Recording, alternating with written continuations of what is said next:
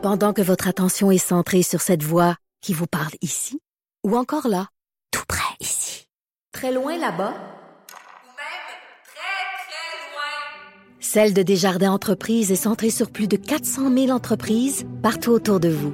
Depuis plus de 120 ans, nos équipes dédiées accompagnent les entrepreneurs d'ici à chaque étape pour qu'ils puissent rester centrés sur ce qui compte, la croissance de leur entreprise. Trudeau, le midi.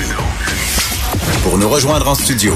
Studio à commercial cube.radio. Appelez ou textez 187 Cube Radio. 1877 827 2346. Elle anime Les Effrontés en semaine de 9h à 10h avec Vanessa Destinée et j'ai le plaisir de lui parler tous les jeux jeudis. Oui, c'est ça. J'étais comme plus sûr. Geneviève Peterson qui est avec moi. Salut Geneviève. Salut, c'est notre rendez-vous, euh, Jonathan. Ah oui, un rendez-vous que j'apprécie beaucoup. Oui, je l'attends tout le temps avec impatience.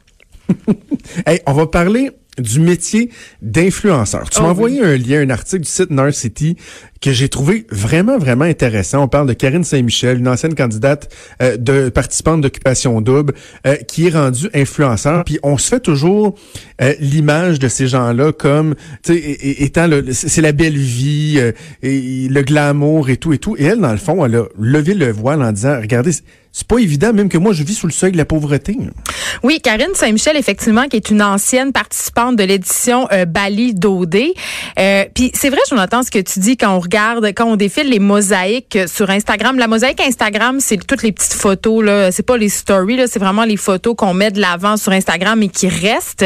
On peut s'imaginer que ces gens-là ont une vie extraordinaire euh, parce qu'effectivement, souvent, ils sont invités à des endroits euh, gra- gratuitement. Ils font des voyages gratuitement. Mais euh, qui dit gratuité, euh, dit pas chèque de paie, Jonathan. Puis c'est ça Ouais. que Karine Saint-Michel euh, dit.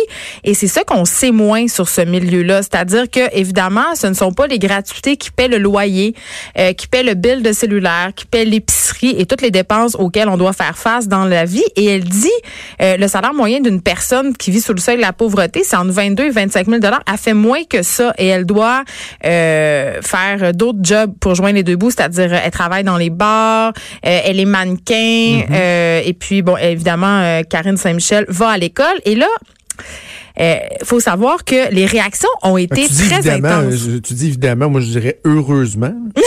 Heureusement que Non, les non, non. réactions ont été intenses. Ouais, vas-y, parce que moi, je vais, je vais apporter un point après, mais vas-y. Ben, moi, quand je vois des choses comme ça, j'ai envie de dire, écoute, first world problem, là. Tu sais, je veux dire, euh, tu fais pas pitié, fille, va travailler, tu sais, arrête, tu sais, parce que, évidemment, c'est pas donné à tout le monde, euh, d'être influenceur. Moi, je compare ça à, à un nouveau star system, OK? C'est-à-dire qu'il y a beaucoup d'appelés, peu d'élus, comme dans le star system traditionnel. C'est-à-dire que tu peux essayer pendant des années, euh, de te faire un nom, d'être rémunéré par des grandes marques pour faire ton travail, mais ça veut pas dire nécessairement que tu vas y arriver. Ça prend ce petit jeune c'est quoi. Il y a pas de recette, tu sais, c'est un peu euh, occupe une niche qui est pas occupée par personne d'autre euh, et euh, soit et une présence en ligne qui est constante, tu sais, euh, démarque-toi des autres puis on dirait en tout cas, je sais pas Ben, qu'est-ce que c'est de tu la penses. chance aussi. Là. Ben, c'est ça que je te dis, Il y a la chance, le contexte, faut que oui. les astres soient bien alignés. Puis moi, le parallèle que je me faisais, c'était avec quelqu'un qui veut jouer au hockey dans la Ligue nationale.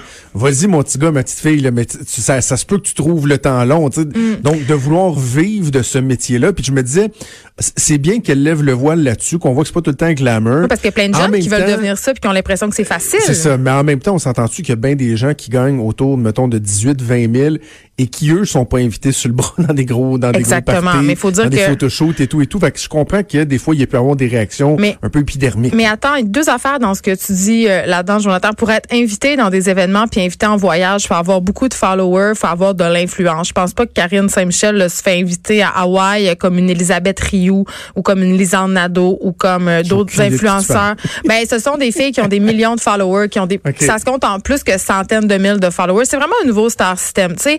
Puis j'ai aimé ça ton parallèle avec le hockey, euh, Jonathan, parce a beaucoup de monde qui disent, ouais, mais ces filles-là, ils ont pas de talent. C'est quoi leur talent à part d'être jeunes puis belles? Euh, oui, c'est vrai. OK, la- la majorité de ces filles-là, ce sont de jeunes filles euh, à ce qui correspondent à certains standards de beauté. Puis ça, ben, entre guillemets, ça prend pas de talent pour être jeune et belle, là, si tu vois ce que je veux dire. Là, il faut juste Aller au ouais. gym puis manger comme du monde. Mais euh, quand même, pour se rendre, euh, pour se mettre à faire de l'argent avec ça de façon euh, subséquente, c'est-à-dire euh, devenir millionnaire ou gagner très bien sa vie, Euh, oui, ça prend un certain talent, celui de savoir générer du bon contenu, celui d'intéresser son audience. Ce sont des producteurs de contenu au même titre euh, que les gens qui écrivent dans des magazines ou dans des journaux sont des producteurs de contenu. El- Elisabeth Rioux, je sais pas si tu l'as entendu, à tout le monde en parle. Euh, Elisabeth Rioux, c'est une influenceur qui a une compagnie de bikini, OK? Donc, c'est une très belle fille euh, qui marchande son corps. Évidemment, euh, le jour où Elisabeth Rioux va se retirer de ses photos, je suis pas sûre que ça, ça- son brand de bikini va survivre. Le produit, c'est elle, tu sais. Mais elle disait, je me lève la nuit pour répondre à mes fans du Japon ou pour répondre à mes fans qui sont dans d'autres pays euh, parce que la clé du succès, c'est être là et être là tout le temps. Ces filles-là travaillent énormément, puis il y a des hommes aussi qui sont des influenceurs.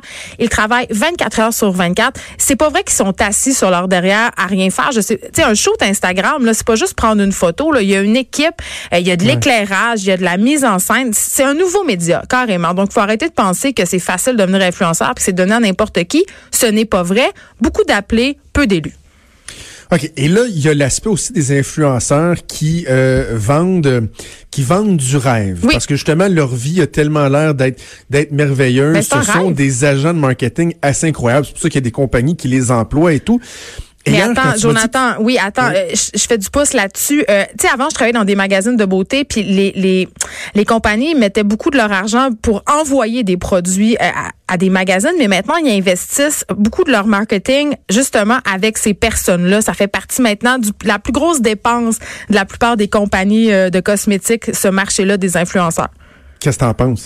Ben, j'en pense que c'est ça, je te dis, c'est un nouveau média, c'est la nouvelle façon de toucher les gens. Puis ce qui fonctionne avec ça, c'est Est-ce que que tu dis so be it ou tu dis ça n'a pas de bon ah sens? non, moi je dis so be it, c'est parce que euh, évidemment ce sont de vraies personnes, c'est du marketing organique. Ce qu'on vend sur Instagram là, euh, c'est de la vraie vie, euh, c'est du naturel, mais on sait tous que c'est pas ça la vraie vie puis qu'il y a rien de naturel là-dedans, mais ça fonctionne très bien. Donc les compagnies l'ont bien vu, tu sais. Je trouve pas ça mal, je trouve pas ça bien. Il faut s'adapter, c'est ça la nouvelle réalité. OK. Et euh, quand tu m'as dit que tu voulais qu'on parle de- des influenceurs, je t'ai dit, hey, j'ai vu un documentaire en fin de semaine Oh. que j'ai trouvé passionnant. Et non seulement tu l'as vu, mais tu vas pas nous en parler. Tu fais une entrevue avec une personne qui a été associée euh, à, à ça. C'est le Fire Festival. Le nom du documentaire, prenez-le en note, les gens qui nous écoutent. C'est Fire, deux points, The Greatest Party That Never Happened. Oui. Moi, c'est, j'a- j'avais pas entendu parler de ça. Ben voyons donc, tu vis dans une grotte quoi, Jonathan Qu'est-ce qui se passe? Tu vis à Québec, Ben, c'est ça, c'est ça écoute, qui se je, passe. je, je, je suis je suis pas le monde du glamour, faut croire.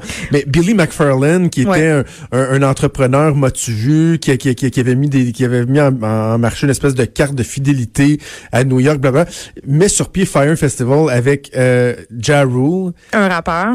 Ouais, un festival qui veulent euh, faire sur euh, une île euh, qui appartenait à Pablo ouais. Escobar. Oui. Et là, euh, font un shooting avec des influenceurs, Attends, des attends. mannequins. Ils ont fait un shooting euh, photo, Jonathan, avec 10 des personnalités, euh, les mannequins des influenceurs Ouais. les plus en vue. Là. On parle euh, de des personnes qui, qui, génèrent des millions de clics puis qui demandent aussi des milliers de dollars. Sais. Et là, ce qui est le fun, c'est que tout ça est documenté. Là. Tout, tout ça est tourné parce qu'eux, ils tournaient plein de vidéos, vous leur Ouais. faisaient quelque chose de bon.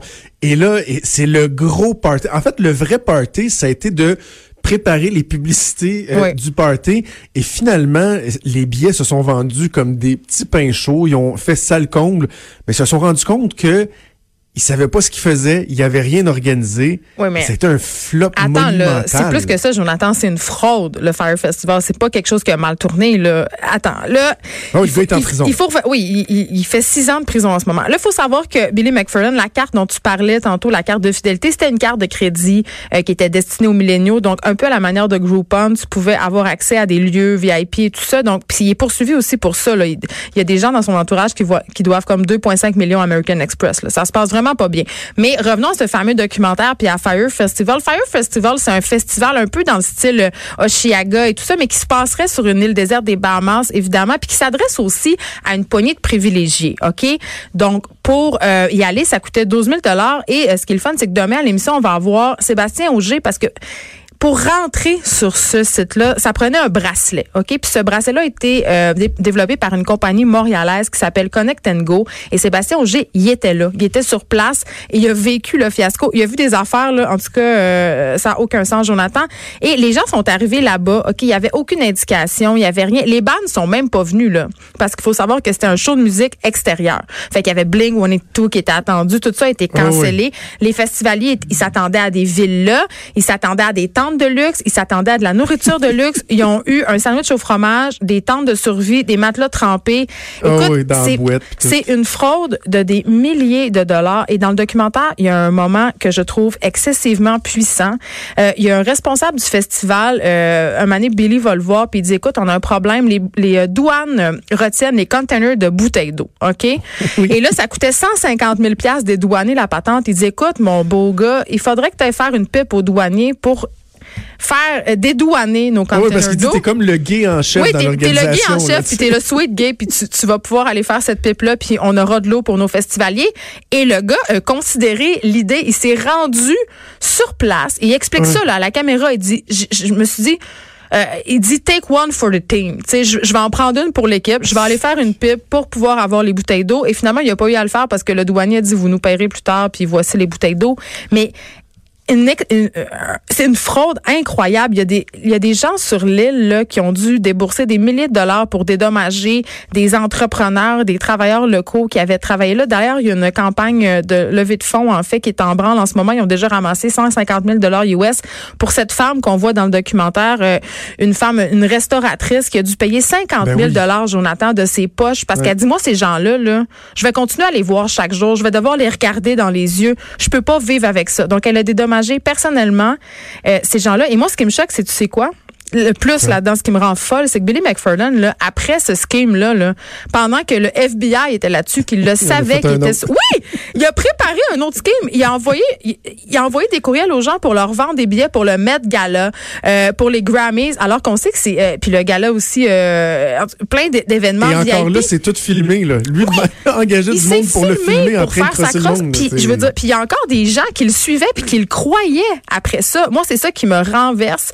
Euh, il y avait aucun remords. Euh, il se promenait dans la rue la tête haute et là, évidemment, il est en prison puis c'est bien bon pour lui, pour vrai là. Et tu sais, bouclons la boucle en disant qu'au-delà du, de, de, l'intérêt du documentaire qui, est- qui est vraiment marquant, là, euh, il y a cette notion-là de vendre du rêve, Oui, les, les influenceurs, influenceuses qui vendent ça. Et là, tu as des gens qui ont payé des petites fortunes sans rien savoir dans le fond. 12 000 Il y a aucune garantie que c'était pour marcher. Ils savaient Non. pas qui était derrière ça. Ça démontre que les gens vendent du rêve puis ils veulent y croire. Hey Geneviève, on a déjà déjà plus de temps. Comme à chaque semaine, on prépare d'autres On sujets. se lance pas. on, on- on pourra, euh, on pourra les, les- les utiliser une autre fois. Toujours un plaisir de te parler. Puis on t'écoute demain avec Vanessa à 9h. Dans la semaine prochaine. Salut Geneviève, c'est Geneviève Peterson qui anime Les effrontés à tous les jours de 9 à 10. Bougez pas, on revient. Jusqu'à 13. Trudeau, le midi.